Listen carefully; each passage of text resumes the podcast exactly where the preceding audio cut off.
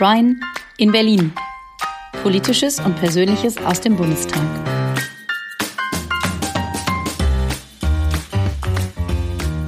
Folge 4. Große Entscheidungen und starke Frauen. Hallo, Brian, guten Tag. Hi, Mareike.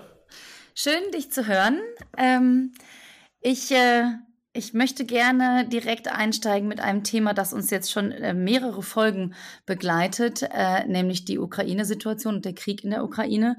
Ähm, das ist ganz schön krass, dass das immer noch andauert und das beschäftigt viele Menschen und es hat spürbaren Einfluss auf, äh, auf unseren Alltag, ähm, auf äh, Preise, auf äh, Lebenshaltungskosten, auf äh, die Situation, dass wir Menschen aus der Ukraine aufnehmen und in unseren Städten, in unseren Schulen, in unseren, in unserer Gemeinschaft ähm, willkommen heißen. Ähm, und es ist gar nicht abzusehen, wie lange das alles noch weitergehen wird. Und wir werden sicherlich in den nächsten Folgen dieses Podcasts auch noch weiter darüber sprechen. Ähm, begegnet dir das im Alltag, im Gespräch mit den Menschen ähm, sehr viel? Auf jeden Fall. Also Du hast vollkommen recht, wie krass die Situation ist und vor allem, wie sie sich entwickelt hat. Ähm, auch so dynamisch. Also wir haben auch Entscheidungen treffen müssen, die wir vor einiger Zeit äh, so nicht für möglich gehalten haben, weil die Situation das jetzt erfordert. Und trotzdem müssen wir auch immer mal wieder Grenzen ziehen und sagen, so weit können wir gehen. Aber hier sind uns auch eben Grenzen auferlegt. Das geht bei dem Thema Waffenlieferung los? Ähm, ab wann ist man eigentlich auch Teilnehmer als Kriegspartei, ähm, was wir nicht sein wollen? Ähm, das waren Themen wie Flugverbotszone. Das ist aber auch bei den Sanktionen immer wieder ein Thema, wenn wir darüber sprechen, können wir nicht einfach auf Öl und Gas noch aus Russland verzichten. Ähm, das ist eben nicht alles so einfach und auch nicht in wenigen Worten zu erklären. Und im Alltag äh, wo es dann auch nicht immer die Zeit dafür gibt, ist es äh, umso schwieriger, weil es natürlich das Empfinden gibt, dass wir gerne mehr tun wollen, dass wir alles dafür tun wollen, um diesen Krieg zu beenden. Und das unterstütze ich auch äh, voll und ganz. Aber es ist halt wichtig, dass wir auch darauf achten, dass das, was wir tun wollen, auch im Rahmen unserer Möglichkeiten liegt und dass wir das nicht alleine machen. Und ich finde, das ist das, was Olaf Scholz als Bundeskanzler auch wirklich gut macht, ist, dass er nicht immer mit einer neuen Botschaft rausgeht, sondern dass er jetzt auch nochmal stärker seinen Kurs erklärt. Das finde ich wichtig. Ich glaube, da war der Bedarf einfach da und das gibt jetzt mehr Sicherheit. Ähm, aber im Wesentlichen hat der Kurs sich nicht verändert, sondern äh, er folgt dieser Logik, die er am Anfang auch vorgetragen hat. Vor allem folgt er dem, dass wir uns sehr eng abstimmen mit unseren Partnerinnen und Partnern, ähm, auch um eben für Sicherheit in Deutschland zu sorgen. Und das ist halt ähm, die Sorge, was ein, ein Kriegs, eine Kriegsteilnahme Deutschlands für uns bedeuten würde zum Beispiel. Diese Sorge, äh, die begegnet mir sehr oft. Ähm, die Sorge, dass halt auch in Russland von Putin ähm, ja auch irrationale Entscheidungen getroffen werden, die kommt sehr oft und ähm, ich merke halt, dass es eine hohe Betroffenheit gibt äh, zu dem Leid, das dort in der Ukraine herrscht und dass man helfen möchte, dass man auch vor allem den Menschen helfen möchte, die hier ankommen ähm, und dass man auch dafür sorgen möchte, dass sie sich hier gut zurechtfinden. Das ist auch sehr wichtig, glaube ich. Und ähm, es gibt halt nicht, es gibt halt keine äh, Gewissheiten, die man einfach äh, geben kann, sondern man muss die Situation immer sehr genau erklären. Und das versuche ich dann auch in den einzelnen Gesprächen zu machen. Vor allem, wenn mir dann eben ja auch eine junge Mutter zum Beispiel von ihren Sorgen erzählt und sich fragt, wie realistisch ist das eigentlich mit so einem Atomkrieg? Dann versuche ich ihr natürlich schon die Sorge und die Angst zu nehmen, weil das macht ja mit einem als Menschen auch was. Und das ist halt eine sehr wichtige Aufgabe auch von Abgeordneten auf den ähm, Informationen, die uns zur Verfügung stehen, dann vielleicht auch die eine oder andere Angst zu nehmen, die sich vielleicht nicht mit dem deckt an Informationen, die, die tatsächlich vorliegen. Mhm. Sind das ähm, eher, äh, du hast gerade von einer jungen Mutter gesprochen, die sich natürlich ähm, um, um ihre, ihre Kinder Gedanken macht, in was für einer Welt die aufwachsen werden.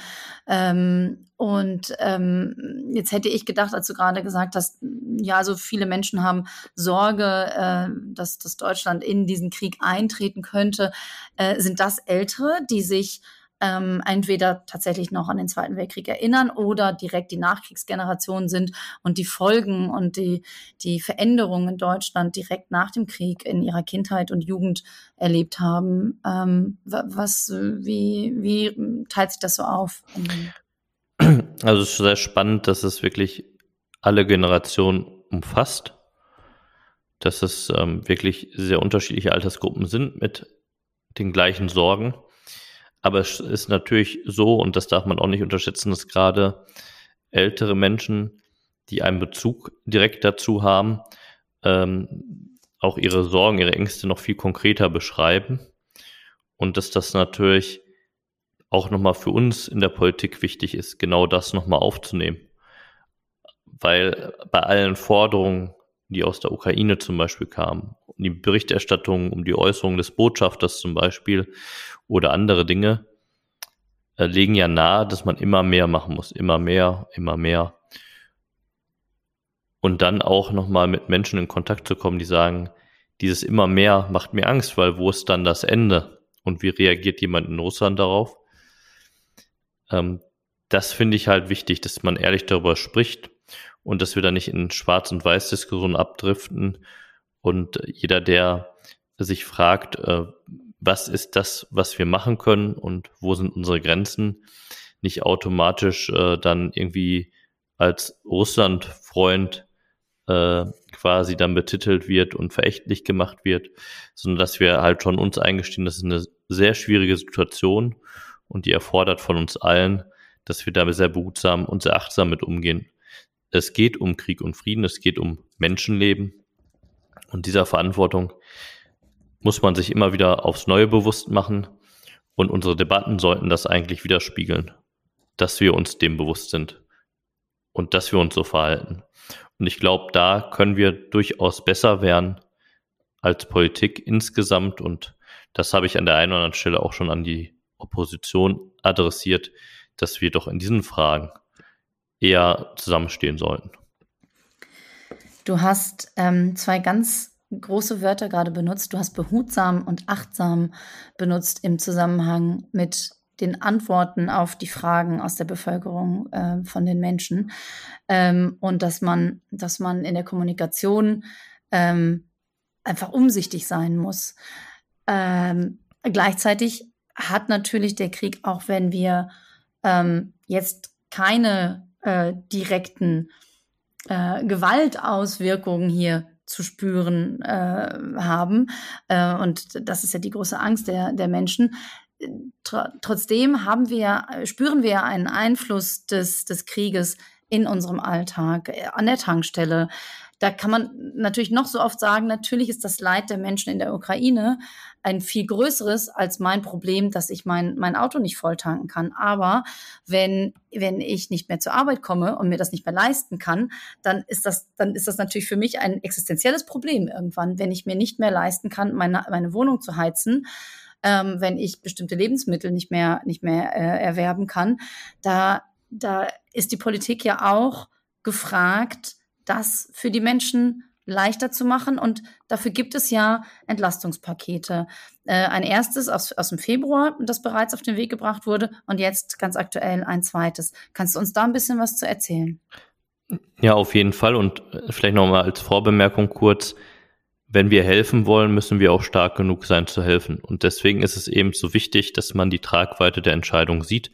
Ich habe das ja schon an anderer Stelle mal gesagt bei unserem Podcast dass diese Sanktionen, die wir auf den Weg bringen, immer auch in zwei Richtungen wirken, stärker in Russland und stärker die Menschen dort belasten und damit Putin unter Druck setzen, aber sie gehen nicht spurlos an uns vorüber. Und was wir jetzt tun und was unser Ziel ist, ist das abzumildern, was wir jetzt hier spüren, so gut es geht, aber bei aller Ehrlichkeit auch sagen, mehr als abzumildern können wir auch nicht. Wir können nicht in eine Situation kommen, wo man die Mehrbelastung überhaupt nicht spürt.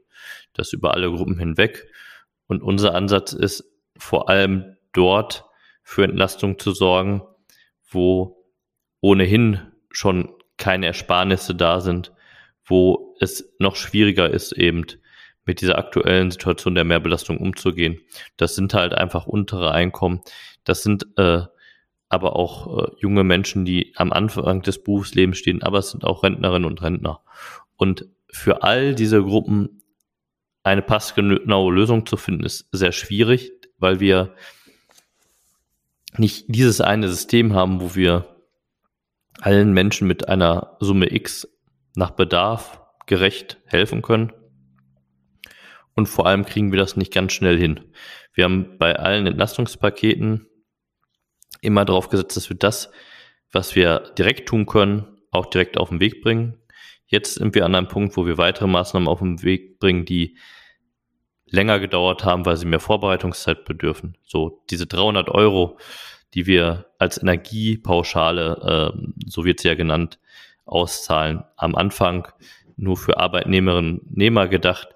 Äh, jetzt auch haben wir uns dafür stark gemacht, dass Auszubildende, dass äh, Minijobberinnen und Minijobber eben auch Teil dessen werden und diese 300 Euro bekommen. Das übrigens auch viele Rentnerinnen und Rentner betrifft, die noch äh, ein äh, 450 Euro, bald äh, 500 Euro Job haben, wenn der, wenn die Mindestlohnerhöhung kommt, ähm, dass die davon auch profitieren. Und das ist, glaube ich, nochmal ein sehr, sehr wichtiger Schritt. Ähm, aber es geht noch viel weiter darüber hinaus. Wir haben äh, mit den Heizkostenzuschuss ja schon einiges getan. Von den Heizkostenzuschuss sind auch Wohngeldempfängerinnen und Empfänger betroffen. Davon sind 48 Prozent Rentnerinnen und Rentner. Wir haben geguckt, dass Menschen, die Sozialleistungen empfangen, nochmal mehr Entlastungsgeld bekommen als bisher vorgesehen, insgesamt dann 200 Euro, ähm, dann aber netto.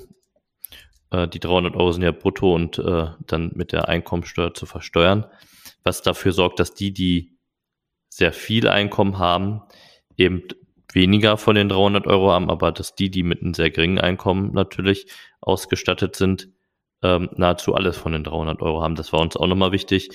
Wir haben aber auch geguckt und davon profitieren alle, die irgendwie ein Auto oder ein Motorrad oder ein Roller haben, damit unterwegs sind und vielleicht auch zur Arbeit müssen, ähm, dass ähm, wir 30 Cent vom Benzinpreis nehmen und auch das natürlich genau jetzt hinschauen werden, ob das auch weitergegeben wird an die Verbraucherinnen von Verbraucher, weil man natürlich auch Sorge haben kann, dass da vielleicht auf der Strecke was bei den Unternehmen hängen bleibt. Das sehen wir sehr kritisch.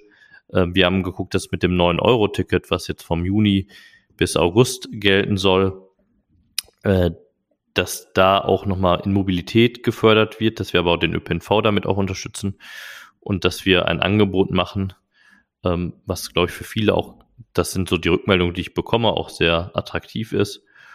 Und äh, wir haben erstmal auch dafür gesorgt, dass das Kindergeld einen Aufschlag erfährt und dass vor allem auch da nochmal unterschieden wird, äh, dass Kinder, die in Armut leben oder von Armut bedroht sind, auch nochmal einen extra Aufschlag bekommen. Das sind alles, glaube ich, sehr wichtige Maßnahmen, die wir jetzt auf den Weg bringen. Und damit sind wir aber auch noch nicht am Ende, sondern wir gucken halt eben auch, was können wir darüber hinaus noch tun, was ist äh, gefordert. Also die EEG-Umlage, die schaffen wir früher ab. Davon profitieren natürlich auch alle Menschen.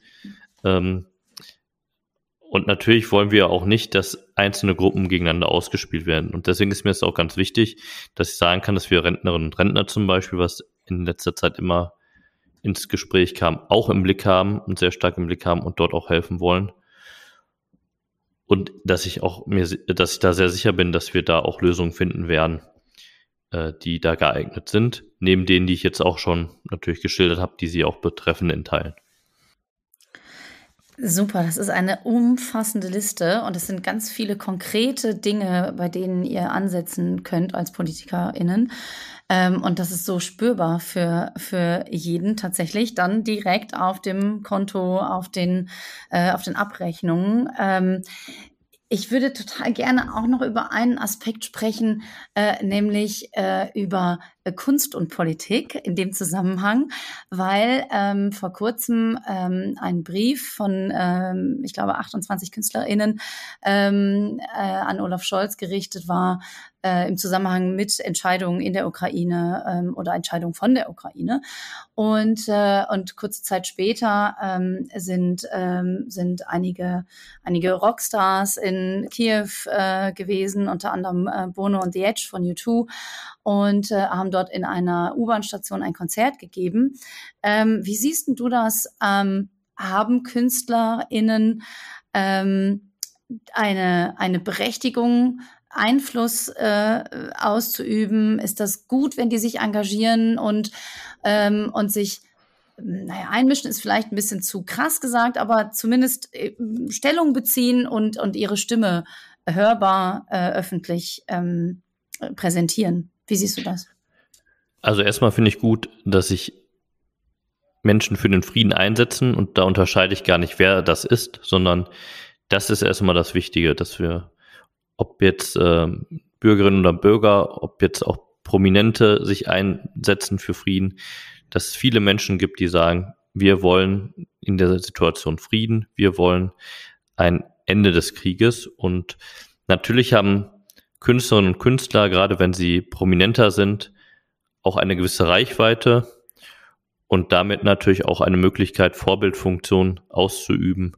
Und das finde ich gut, wenn man das auch wahrnimmt, aber sich auch der Verantwortung gleichermaßen bewusst ist, die damit einhergeht. Also wenn man einerseits Solidarität gibt in der Ukraine oder durch einen Aufruf, ist das, glaube ich, etwas, was auch direkt hilft. Bei manchen Positionierungen und Briefungen ist das manchmal ein bisschen schwieriger, weil ja auch nicht alle Informationen immer vorliegen können.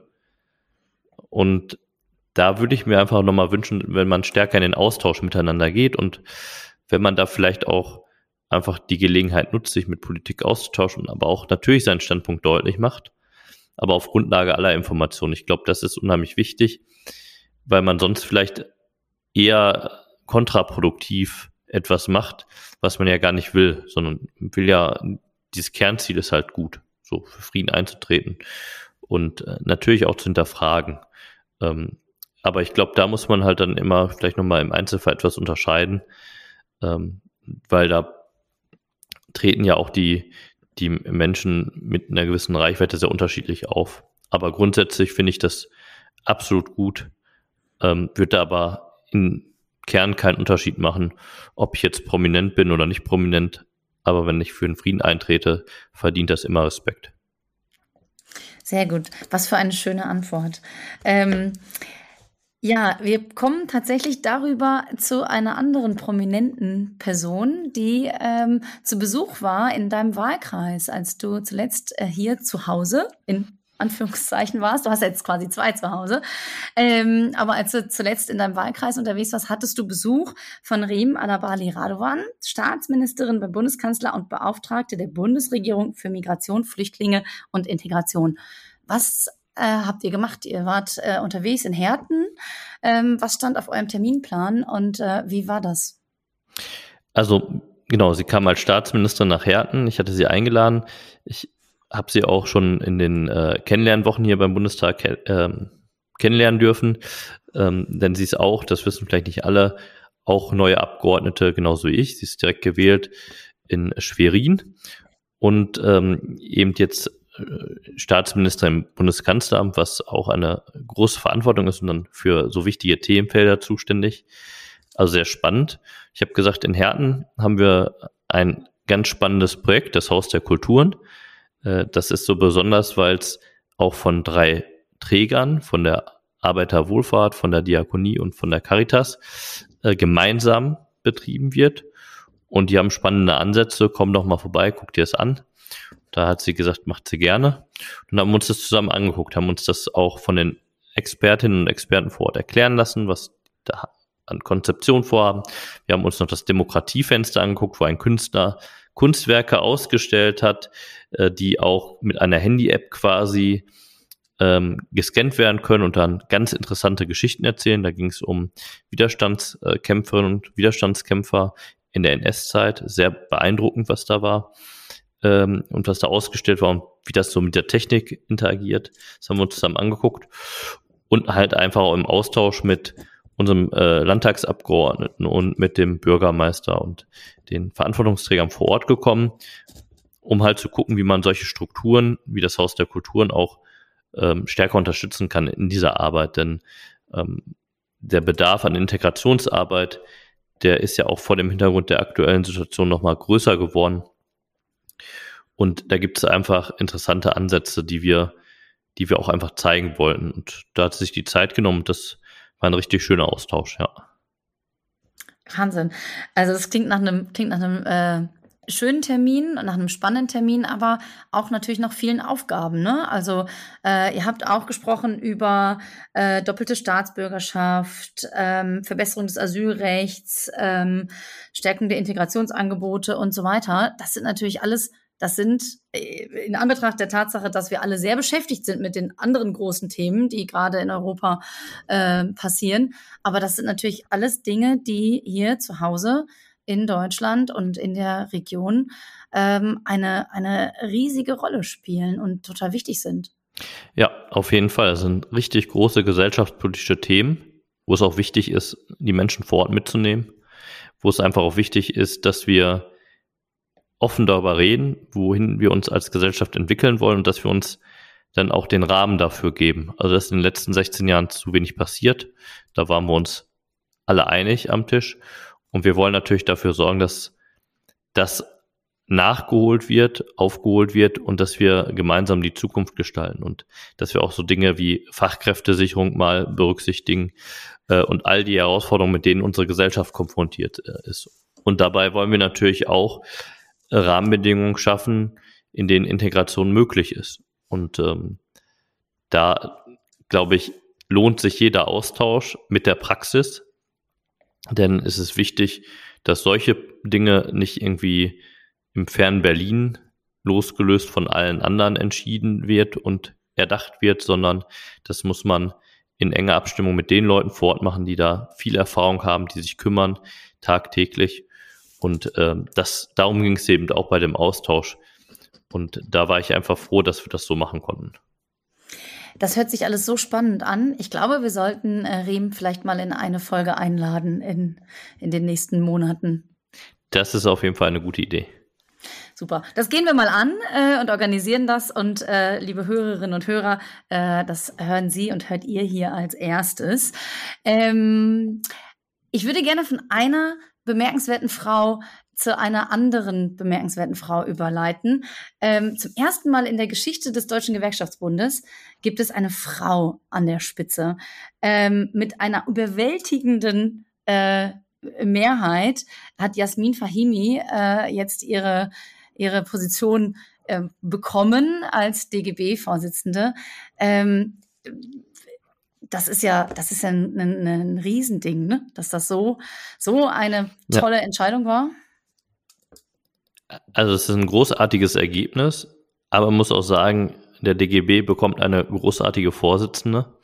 Es ist ja nicht nur eine Kollegin aus unserer Bundestagsfraktion, sondern auch eine wirklich sehr engagierte Gewerkschafterin. Und äh, ich habe das durch die Zusammenarbeit hier auch festgestellt an, unter, bei unterschiedlichen Gelegenheiten.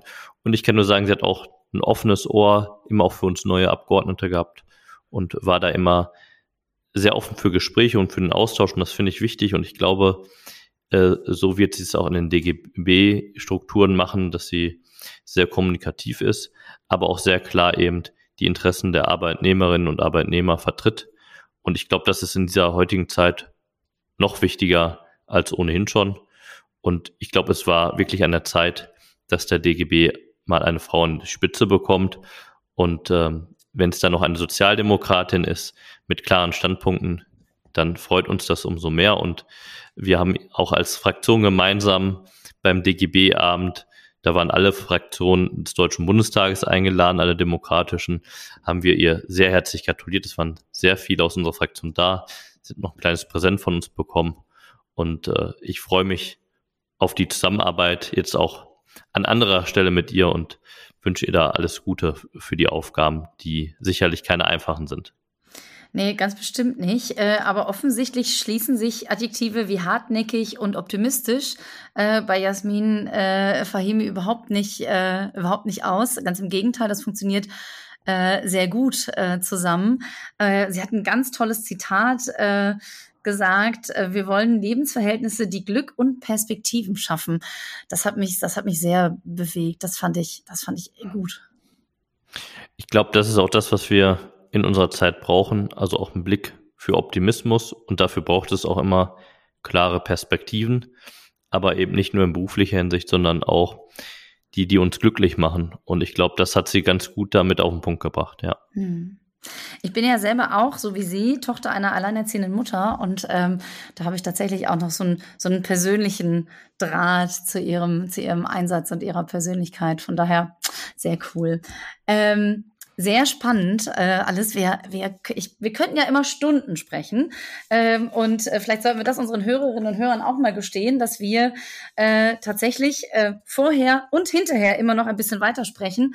Äh, und eigentlich, also wir könnten einen, einen Podcast machen oder jede Folge äh, könnte manchmal Stunden dauern, aber das sprengt tatsächlich ein bisschen den Rahmen. Aber bevor genau. ich dich ziehen lasse und zu deinem nächsten Termin, äh, von denen ich auch weiß, dass das sehr viele sind, äh, die ähm, immer andere organisieren. Also bevor ich dich ziehen lasse, wüsste ich total gerne, wenn dir immer gesagt wird, Brian, du musst gleich da und da sein und das ist der nächste Termin und ich möchte, dass du da hingehst und da sprichst und kannst du das bitte vorbereiten und so.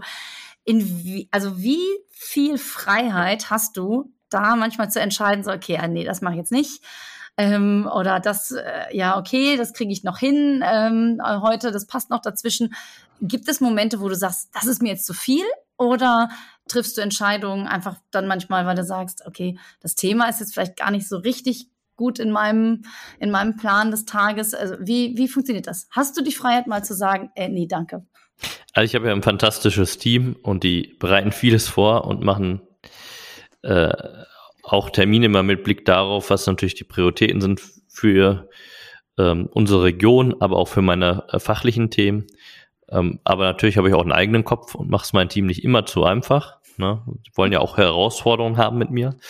Ähm, und so kann es dann auch mal sein, dass ich sage, nee, äh, das machen wir jetzt nicht oder das mache ich jetzt vor allem äh, nicht den Termin. Ähm, dann gucke ich, dass es natürlich eine Abmeldung vorher gibt, ähm, und manchmal muss man sich auch, oder in der Regel muss man sich oft zwischen zwei Terminen entscheiden. Und ähm, das ist dann immer auch schon eine Vorauswahl an Terminen, oft jetzt gerade auch hier in Berlin, äh, weil in der Sitzungswoche kann man irgendwie an zu einer Stunde quasi auch vier, fünf verschiedene Termine haben. Und da ist mein Kompass eigentlich klar, die äh, Belange erstmal unserer Region äh, nach vorne zu stellen, aber auch natürlich die des Ausschusses und meiner Themen, die ich dort betreue, nicht zu vernachlässigen. Wenn dann noch Platz ist, dann kommen vielleicht noch die Dinge dran, auf die ich mich einfach persönlich freue, wo ich nochmal einen Draht zu habe, ähm, wie dass ich jetzt nochmal bei den Bundestagsborussen äh, bei der Mitgliederversammlung vorbeischaue oder so und ähm, ja, mich da auch wählen lassen werde. Zum Beispiel als stellvertretenden Vorsitzenden. Ja. Ah, das ja. sind so Dinge, da äh, habe ich dann quasi meine eigenen meinen eigenen Kopf dann nochmal durchgesetzt. Sehr gut. Schön, dass du immer Zeit für unseren Podcast und unsere Podcast-Folgen hast. Das freut mich sehr. Das macht immer sehr viel Spaß und ich freue mich schon auf unsere nächste äh, Verabredung und wünsche dir jetzt erstmal einen wunderbaren Tag und auch allen, die zugehört haben. Dankeschön. Danke, dir auch. Ciao. Ciao. Vielen Dank fürs Zuhören. Bis zum nächsten Mal. Das war eine Folge des Podcasts Brian in Berlin. Politisches und Persönliches aus dem Bundestag mit Brian Nichols, SPD-Bundestagsabgeordneter für den Wahlkreis 122, Datteln, Haltern am See, Herten, Mahl und Oerkenschwick. Redaktion, Schnitt und Technik Mareike Gräpe.